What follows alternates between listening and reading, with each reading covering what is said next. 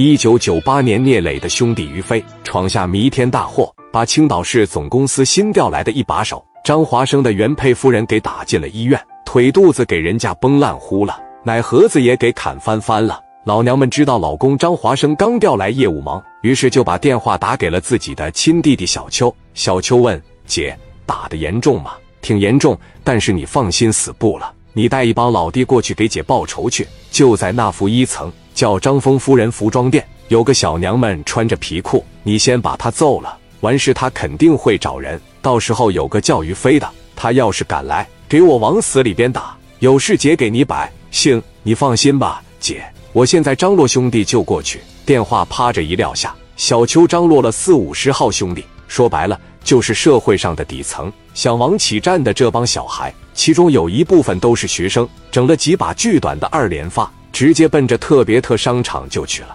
小邱领着四十来号兄弟，一说要打仗，这帮小孩都他妈直蹦高高，那一个个真是初生牛犊不怕虎，颇有战无不胜那个架势。到了特比特负一层，一下电梯正对着就是张峰夫人服装店。小邱说：“听着，进去以后就给我打那个女的，打完那个女的，让她打电话把那个叫什么飞的整来，然后给他开开皮。行，你放心吧，秋哥。”说完，三十多号一下子给张峰他媳妇就围这了。张峰他媳妇正在那撅个屁股盘库存呢。小秋一上去朝那屁股蛋上直接啪一下，给张峰他媳妇吓一跳。你们这是干啥的？买衣服吗？装他妈什么傻呀？穿的挺骚啊，小娘们。老弟，岁数不大，说话怎么这么脏呢？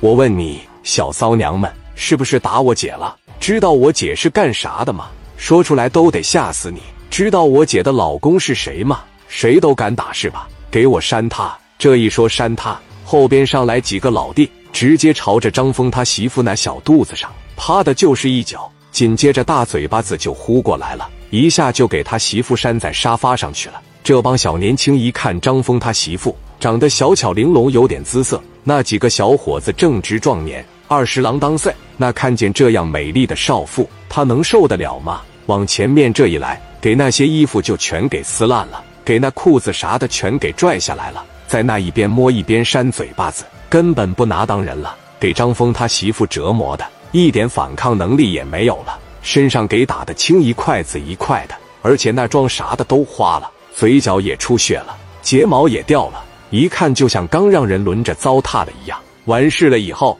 这帮老弟啪的往后一撤，张峰他媳妇吓坏了，身上衣服全被人扒光了。俩手在这不知道该捂上边还是捂下边。小秋说：“打电话来，刚才找的谁呀？那个叫什么飞的，你让他过来吧。旁边有个邻居，那大哥实在看不下去了，而且他认识于飞。这哥们从旁边拿个被罩过来，就披张峰他媳妇身上了。这么的吧，别难为他了。我认识于飞，我有于飞的电话，我给于飞打电话，让于飞过来。你们在这等一会，行啊，快给他打电话吧。”你告诉他，让他带几十号人过来，我要跟他火拼。这哥们电话一拨过去，于飞刚到凯迪亚会所，刚坐下，电话又响了。拿电话一接，喂，你好，哪位？我是在你嫂子旁边卖床单被罩的。你好，哥们，怎么了？你赶紧过来一趟吧，你嫂子出事了。你嫂子让人家……哎呀，你自己过来看就知道了。你赶紧的吧。于飞当时一听，这是咋了？电话啪着一撂下，来来。快来！于飞还是刚才那帮兄弟，带着家伙奔着特比特又来了。在路上，于飞也是胡思乱想。那哥们话也没说完，我嫂子到底咋了？是让人销户了，还是让人糟蹋了？于飞不敢再多想了。快点，快点！没过一会就到了特比特商场。